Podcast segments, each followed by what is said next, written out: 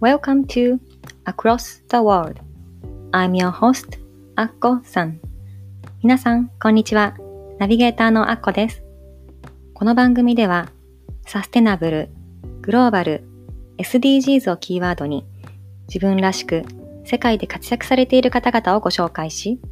聞くだけで元気になれるエピソードをお届けします。Welcome to Across the World Episode 24皆さん、こんにちは。アクロス・ザ・ワールド第24回目の放送へようこそ。ナビゲーターのアッコです。あっという間に2月になりましたが、皆さんいかがお過ごしでしょうか？この放送を録音しているのは2月5日なんですけども、もう立春が終わりましたね。えっと、暦の上で春が始まると言われるこの立春。今年は2月3日でしたけれども、えっと、風水上ではこの立春が新年のお正月なんですよね。なので、あの、1月1日の新年に、こう、よし、気持ちを新たに、今年頑張ろうと思って始めたこと、何か始めようと思っていたことでまだできてないこととか、ね、新年の計立ててみたけど、あれ、そういえば、あの、ヨガも 私自身そうなんですけども、あの、ちゃんと続けられてないし、早起きも最近できてないなとか、あの、ちゃんとやろうと思っていたこと、だけどできてないことありませんか？えっと、そういうことをこうもう一回仕切り直す、すごくいいタイミングだと思うんですけども、この立春がね、あの、過ぎて新しい、この暦の上での春が始まりましたね。えっと、旧正月っていうね、あの中国でよくお祝いされている、この立春に最も近い新月の日にあのお祝いされる旧正月が今年は2月の12日になります。えっと、なので、また、あのね、中国とかシンガポール、私が住んでいたシンガポールでも、すごく大々的にね、この旧正月はお祝いされるので、みんなもうお正月って言ったら、この1月1日じゃなくて、この旧正月のことをね、結構中華圏の方はあの意味するぐらい、もうこの旧正月に向けて、すごい大掃除もするし、新しいお洋服を買ったり、あのお正月、旧正月には赤いお洋服を着て、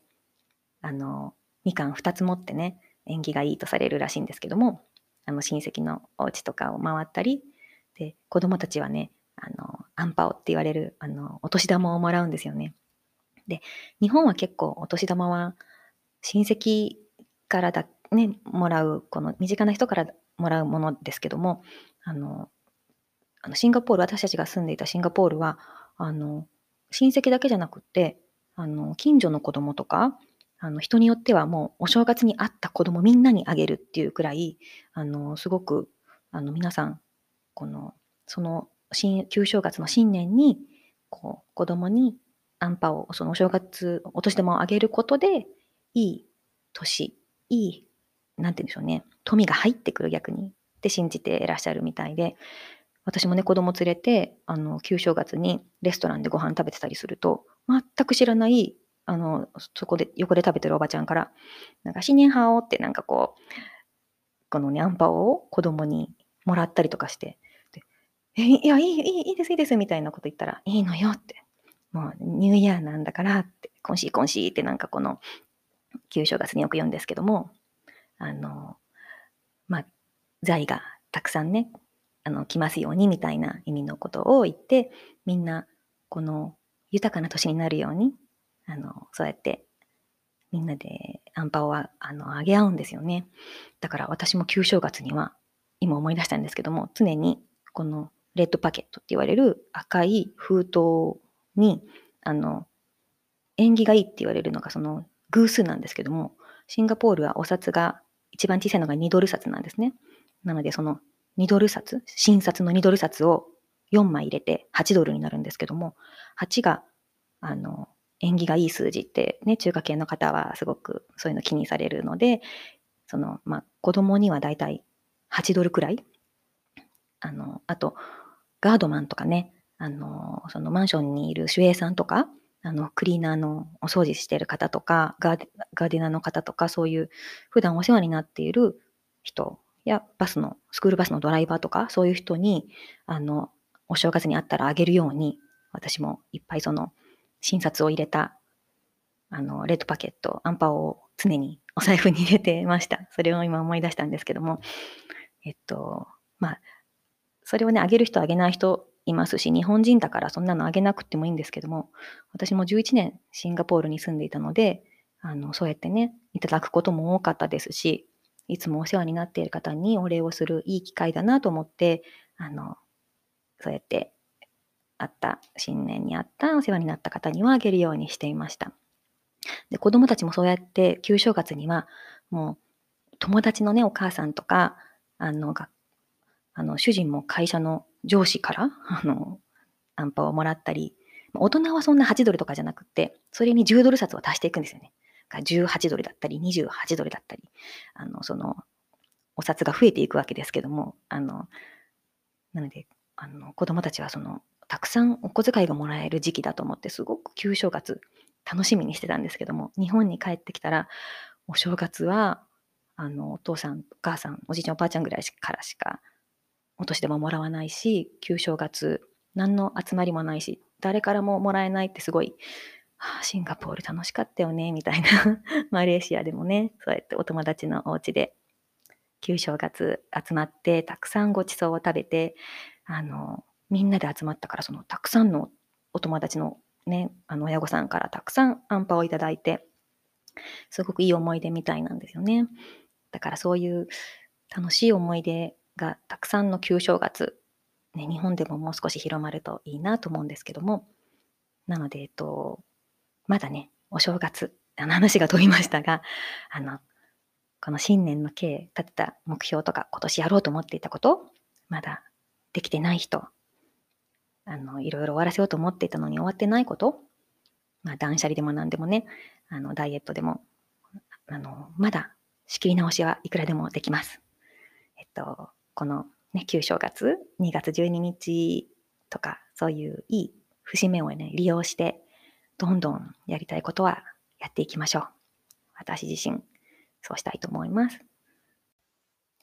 えー、お正月の他にも、1年にはいくつか節目になる時があると思うんですけれども、そのメインの一つが誕生日ではないでしょうか。私はですね、先週、あの、誕生日を迎えて一つ年を取りました。それで、あの、この今回のエピソードは、私のこの誕生日祝いも兼ねて、ハッピーバースデーっていうことで、人生を祝福しようっていうトピックでお送りしたいと思うんですけれども、これを聞いている2月生まれの皆さん、お誕生日おめでとうございます。ハッピーバースデー、えー、どんな一年にしたいですか、えー、私はですね、あの、この今年の決意、前のエピソードでもお話ししましたけれども、自分に素直に本気で生きるっていう、そういう一年にしたいと思っています。で、それを、まあ、時々ね、忘れて、まあ、いろいろやることを、新しくね、こう入ってくるいろんな用事とか、頼まれ事とか、あのそういったことで一日こう流れていくように過ぎていく日もあるんですけれども、いやいやって、私は本気で生きるんだったって。この誰かのために、この自分の時間をあの差し出して一日終わってはいけないと思って、あの、少し自分と向き合う時間、あの、少し思っていることを書いてみたり、本を読んで決意を新たにしたりね、そういう時間をちょっとだけでも持つようにしています。で、これってね、なかなかあの意識しないと難しいことかなと思うので、あの、私がどうしてるかというと、私はこう、人と話すことで自分が考えて、思い出して、こう、インスピレーションをもらって、そして行動に移せるっていう、あの、私はこう話すことが結構原動力になることが多いんですよね。なので最近は意識して私が話したいなと思う人に、あの、コンタクトして、あの、お話しするような機会をできるだけ持つようにしています。えー、これは別にね、誕生日に限らず、あの、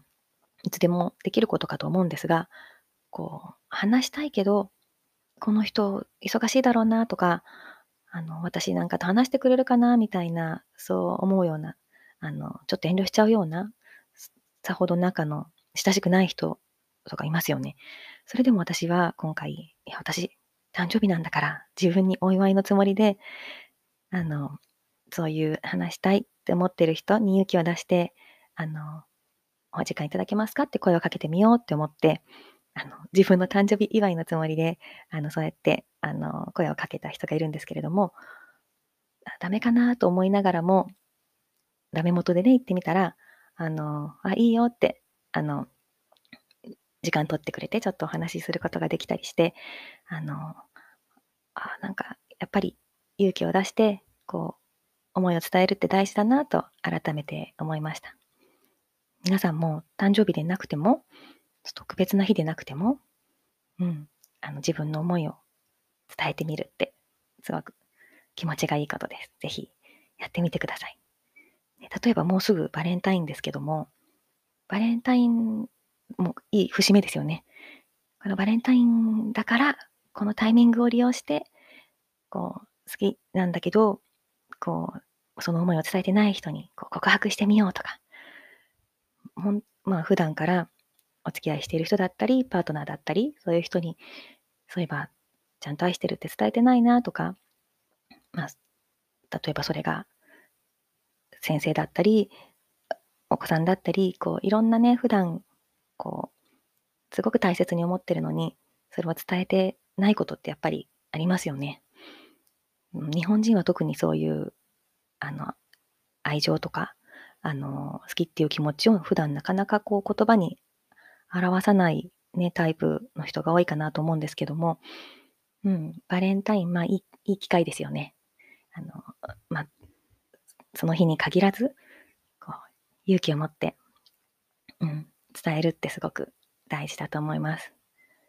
なんかね、その思いをこう自分の中に持ったまま、タイミングを逃してしまうと、すごく後で後悔しませんか？私はすごい、その後悔が嫌なんですよね。なんで言わなかったんだろうとか。そう、後悔したくないから、この未来の自分にこう借りを残したくないっていうか、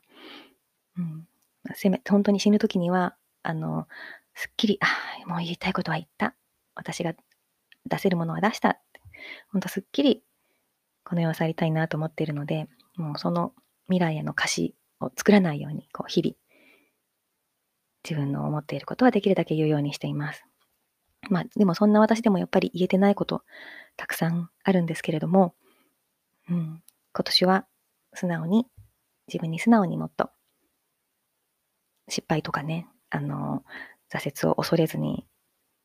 もっともっと素の自分を出していきたいなと思っています。皆さん、あの、決まって誕生日に何か、あの、やっていることとか、お祝いのスタイルとかありますか？私はですね、あの、あります。あのすごいささやかなことなんですけども、私は双子なので、あの、まず朝起きたら、その双子の姉に、誕生日おめでとうってメッセージを送るお互いお祝いし合うっていうのが、まあ、恒例の行事なんですけども、あの、その、私の双子の姉の他にも、私と同じ誕生日の方が何人か、あの、親しい方にいて、あの、今年もね、あの、いつものように、その、シンガポール人のお友達なんですけども、ハッピーバースデーっていうメッセージを送り合って、あの、もうお互いこう、ソウルシスターと呼び合ってるんですけども、あの、彼女に、そういえば、最近どう？って話をしたときに、いや、私は実はポッドキャストやってるんだよねっていう話をしたら、え、何？教えて聞く聞くって言ってくれたので、このアクロスタワールドポッドキャストのリンクを送ってみたんですね。で、全部日本語だけど、まあ、ごめんねって言って送ったら、すぐ聞いてくれて、あの、この、あきこの話してる岡本太郎って誰？って、なんかアーティスト？とかって聞いてくれて、あの、私があの紹介した太郎さんの本も、なんか、Google で探してくれて、この本のことだよね、とか、読んでみるとか言ってくれてね。まあ、英語が出てるかどうかわからないんですけど、すごく、あの、言葉を超えて、あの、そういうふうに私の番組聞いてくれる人がいるって嬉しいなと思います。ただ、ね、これ私いつも全部日本語で話しているので、これから少しね、あの、英語で話すエピソードとか、その同じ誕生日の方はね、ジュエリーデザイナーなんですけども、すごい素敵な方がたくさんいるので、そういった方もね、インタビューにさせてもらったりとかして、あの、まあ、英語の回も少しずつ作っていきたいなと思っています。で、ええ、じゃあ、アッコさんって英語話せんの？みたいな。ペラペラなの？って思われる方いらっしゃるかもしれませんが、私はあの決してバイリンガルではありません。もう日本生まれの日本育ちで、あの、このね、シンガポールに夫と結婚していくまでは、もうずっと日本育ちで日本の教育しか受けてないですし、あの、まあ、高校生の時にニュージーランドに2週間ホームステイした時なんて本当に話せなくって、もう、まあ、それがきっかけでね、私はこの英語話せないと人生損するって気がついて、ちょっと意識的に英語をやるようになったんですけども、まあ、それでもやっぱりシンガポールとかマレーシア、海外に合計12年住んでいたとはいえ、うん、やっぱりペラペラではないですよね。でも、あの、こんな私でも、あの、英語を話せるように見えるらしくてですね、最近、英語教えてって言われることが多いんですよね。で、あの、シンガポールに住んでる時も、あの、ママ友達とかに教えてって言われて、でも私はプロでもないし、あの、ペラペラじゃないよってお断りしたのに、いや、それでもいいからって何人かの方に言われて、あの、ボランティアでね、あの、教えたりしたこともあるんですけれども、あの、今年、まあ最近またそれをお願いされるようになって、やっぱり私は英語の先生ではないんだけども、まあそうやって言っていただけるなら、私が持っているもので、私の経験とか、この、私のレベルでね、こう何かお手伝いできることがあれば、少しずつ提供していきたいなと今は思っています。で、あの、一人の方はね、あの、実際お仕事で使われるから、それでお客さんと自然に話できるようになりたいって言われていて、あの、本当私も少しでもお手伝いしたいと思って、最近ちょっとね、レッスンを始めたとこなんですけども、うん、あの、そうやって、じゃあどういうあなた、英語を話して何がしたいの？どんな自分になりたいの？っていうのを最初にしっかり一緒に、あの、イメージを描いて、それで実際、まあ、彼女が使い大シーン、その場面をね、一緒に話してみたりとかして、あの、すごくその、英語を話せない自分っていうのが恥ずかしくって、それがブロックだったって言われてたんですけども、そうやって話せる自分を最初にイメージしてやると、すごくうまく、それが私にはすごくいい感じですっていうふうに言ってくれて、あの、すごくね、役に立てて私も嬉しいなと感じています。まあ、そうやって、あの、人に、あの、お願いされることとかで、あの、私が何かお役に立てることがあれば、少しずつ、それをうまくね、私自身楽しみながら提供していけるように、何かこう、いい循環をね、作っていけるようにしたいなと思っています。皆さんも何か、あの、自分では、こう、それが自分の特技だとか、あの、提供できるものだと思ってないことでも、実はそれがあなたのね、あの、すごい特別な、あの、才能だったり、あの、ギフトだったり、あなたの持っている資質だったりするかもしれないので、本当ね、人と話すって大事だなと思います。話すことはすごく近道だと思うので、うん、ぜひね、あの、身近な人とか話したいなと思う人に、あの、声をかけて、あの、話してみたらいいかなと思います。えー、今月ね、あの、誕生日を迎える方や、あの、私と同じ水亀座の皆さん、あの、この誕生日おめでとうございますということで、あの、一つね、この誕生日にぴったりの、あの、名言をお届けしたいと思います。と私が、あの、大好きで尊敬している、あの、オプラ・ウィンフリー賞の、あの、司会者をされていた、あの、オプラさん、あの、アメリカのね、すごい、あの、有名なあの、まあ、世界で最も影響力のある女性とも言われている、あの、オプラさんの名言なんですけども、えー、あ、そう、彼女も1月29日の誕生日で同じ水亀座なんですよね。彼女は今年に67歳になられたんですけども、あの、今でもね、あの、すごく、あの、精力的に活動されていて、あの、いろんな番組のディレクターを務められたりとかしてる方ですごい慈善家でもいらっしゃる素敵な方なんですが、えっと、このオプラさんの名言ちょっと紹介しますね。The more you praise and celebrate your life, the more there is in life to celebrate. もう一回言います。The more you praise and celebrate your life, The more there is in life to celebrate. Oprah Winfrey えこの名言ね、えあなたが自分の人生を称えて祝福すればするほどあなたの人生に祝福が増えていくのよっていうような意味なんですけども、まあ要するにもっとお祝いしようっていうことですよね。そう、だから、あの、誕生日はぜひ自分のことを褒めてたっぷりお祝いしてください。何かね、一つ好きなことをしたり、好きなものを食べたり、自分があ幸せだなと思う時間を持てるように、あの素敵な一日を過ごしていただきたいなと思います。ついでにもう一つ私が大好きなあのこのオプラさんのあの名言をご紹介したいと思います。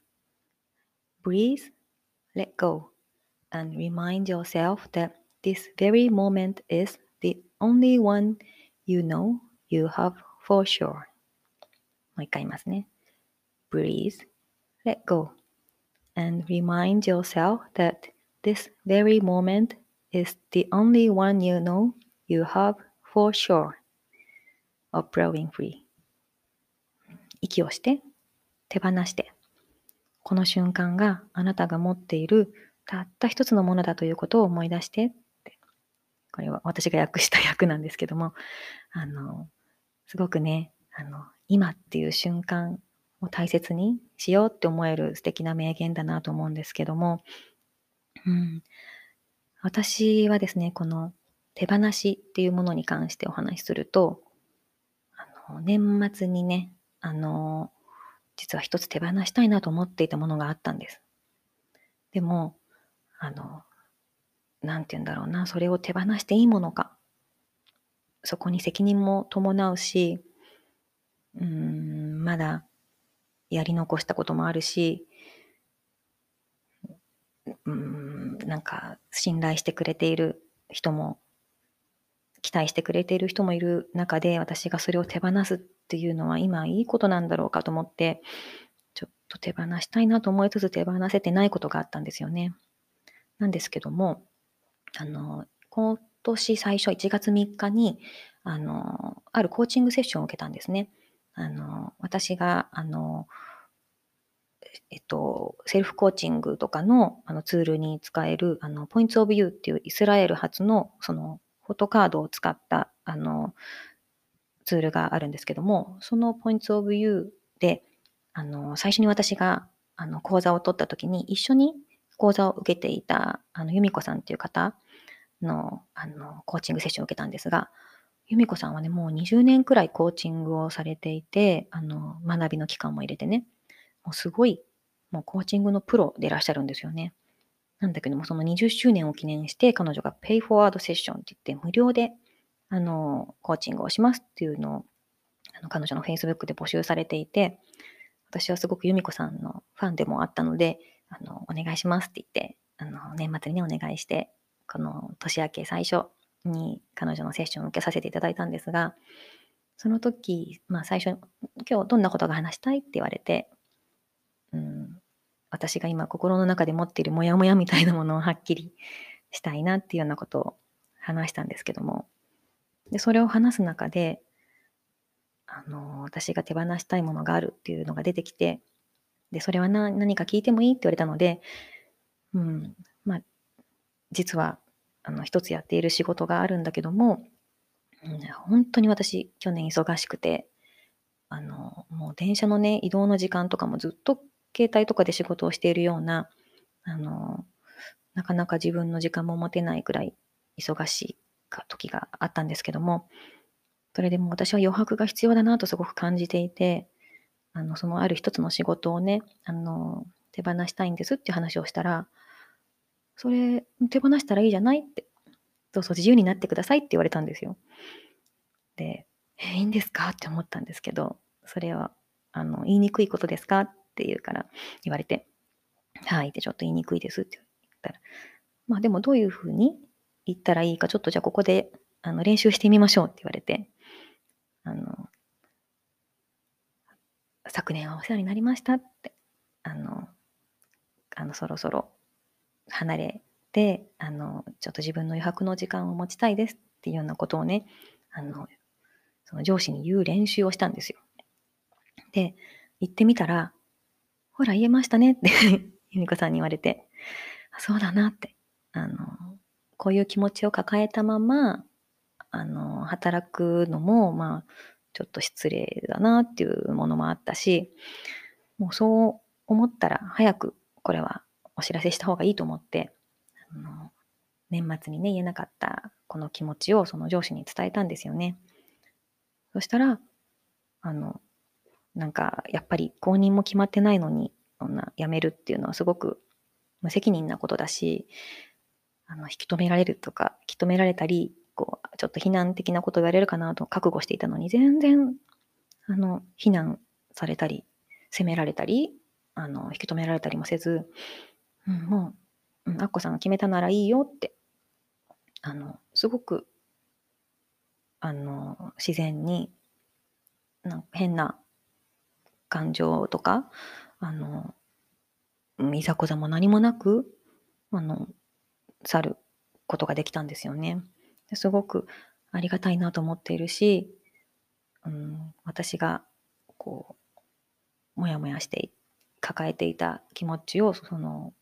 素直にね、その上司に話をして、うん、あの、これからね、あの成長を応援してるみたいなことを言われて、本当に嬉しく思いました。なので私は、あの、この1月末でその一つの仕事を離れて、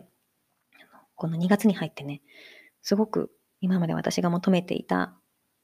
余白のスケジュール、何も予定がない日みたいなのが、すごく久しぶりに、あの、この2月から始まってすあの、毎日じゃないんですけども、もう一つ仕事もしてるのでね。それで私は、この何もない、あ、今日何も予定がない、何しようっていうこのワクワクと、で、何しようって思った時に、私はそうだなって。私は美術館に行くのが好きなんですよね。あの、アートを見るのも好きだし、あの、空間が好きなんですよ、すごく。あの、この余白がたくさんある白い壁、まあ、白だったりグレーだったりいろんな色がありますけども、その壁の中にポツンポツンと飾られたあの作品をゆっくり眺める時間やその空間がすごく好きであのそうだな余裕ができたら行きたいなと思ってたなと思ってあの最初にね私があの最近すごくファンになっているこの岡本太郎さんの岡本太郎記念館に行ったんですよね。そしたらもうずっと行きたかったし行ってみたら本当その太郎さんが実際に正殿に住んでらしたところであのまあ、実際彼が亡くなられた場所でもあるんですけども、その表参道にあるね、その記念館は本当、はあって、ここに太郎さんが住んでたんだっていう、もうパワーが溢れるような、その芭蕉の木っていうね、バナナの木みたいな木がたくさんあの植えられているお庭に、彼の作品がポツポツと置かれていて、で、お家の中にもね、あの、太郎さんののアトリエもそのまま残っていて、本当にすごいもう素敵なとこでした。でそういうところにあの来れるっていうこの余裕があるそしてそそれを楽しめる心の余裕があるってことが本当に嬉しくってあのあいいなってアートって素敵だなって思いましたしまた美術館時々行くようにしようって前からね好きだったのでそういう時間があのそうやってあの改めて思いました。でまた今週もあの眠り展っていうあの企画展がされているあの国立近代美術館っていうねあの、えーと、皇居のすぐ横にある美術館に行ってきたんですけどもそこでもね私が大好きな藤田嗣治さんの作品とかあの岡本太郎さんの作品もありましたしいろんなあの西洋からあの日本画からいろんなアートがあの1階から4階までねあってもゆっくりそれを今回息子と行ったんですけども、ゆっくりアート鑑賞を楽しむことができて、あ豊かな時間だな、幸せだなって思いました。こうやってこの自分の人生をこう祝福して、あの、喜んでいけばいくほど、さっきのオプラさんの名言紹介したみたいに、こうやって味わって楽しめばってお祝いすればするほど、もっとその人生に豊かなものが増えていくって、あの、本当にそうだなと思っています。あの、そんな時間ないよっていう人もね、いらっしゃるかもしれないんですけども、あの、平日忙しくても週末に少し美術館に行ってみたり、まあ、美術館じゃなくてもあなたが好きな場所、うん、海でもいいし、山でもいいし、あの、それが、まあ、マッサージかもしれないし、美容院かもしれないし、自分のすごく気持ちいいなとか楽しいなって思う場所にぜひ行ってみて、あの自分をいたわって、あの、称える、お祝いする時間をね、ぜひ誕生日でなくても持ってみたら人生がもっと豊かになっていくかなと思います。え先ほどお話ししたあのポイントオブユーのあのエクスパートでいらっしゃるあの由美子さんのセッションなんですけれども、えっと、その1月はあの無料でペイフォワードセッションされてたんですけども、今月からあの有料になってまして、でもその由美子さんはこの経費を差し引いた残額をすべてあの特定非営利活動法人のグッドネイバーズジャパンっていうあの団体にあの寄付をされるそうなんですね。そうやってあのいいことにこう使って循環を生み出していくっていうこのセッション素晴らしいなと思うんですけどもこのあの藤沢由美子さんのあのセッションが受けられるリンクもあの貼っておきますのでご興味ある方ぜひチェックしてみてください。えっと、まだね、あの、今だったらこの2月の枠も空いているようです。私もね、こうやってあの何かいい循環を生み出せる人に今年はなりたいなと思っていて、うん、何から始めようと思ったんですが、私がまずできることの一つとして、まあ、まず、まあ、英語を教えてって言われたら、あの、言われたね、その、そうやって私が提供できるものを提供していく。でも、あの、やっぱり私自身が面白くとか楽しいって感じないと続かないと思うので、私が楽しめる形で、一緒にこう、英語を使って一緒に何か学んだり、一緒に何か話したい未来について話したりとか、そういうあの時間をね、これから作っていきたいなと思っています。あとは、えっと、そうですね、私が最近始めたことで、あの、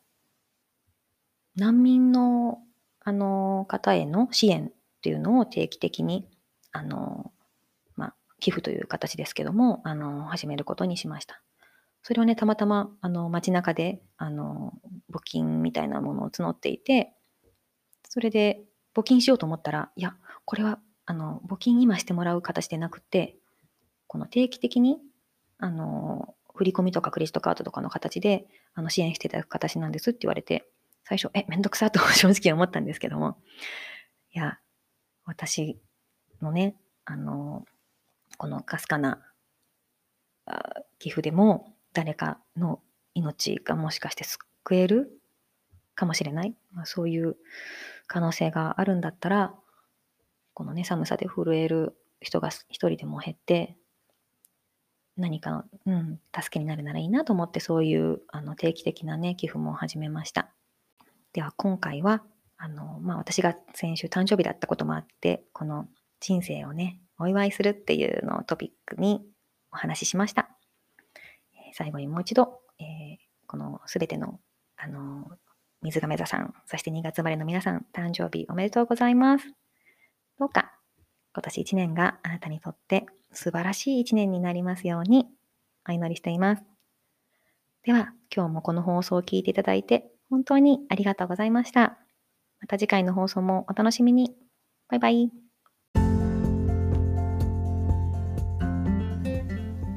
Thank you so much for listening today's episode. 今日のエピソードはいかがでしたか？ぜひ皆さんからのご意見を伺いたいので、番組ホームページ www.acrossg.com net こちらからご意見、ご感想をお聞かせください。番組の Facebook グループもございます。Across the World Community というのがございますので、ぜひご参加ください。番組の登録もお忘れなく。この番組を楽しんでいただけたら、ぜひお友達にもご紹介してくださいね。昨日よりもちょっと誇れる自分に。では、次回もお楽しみに。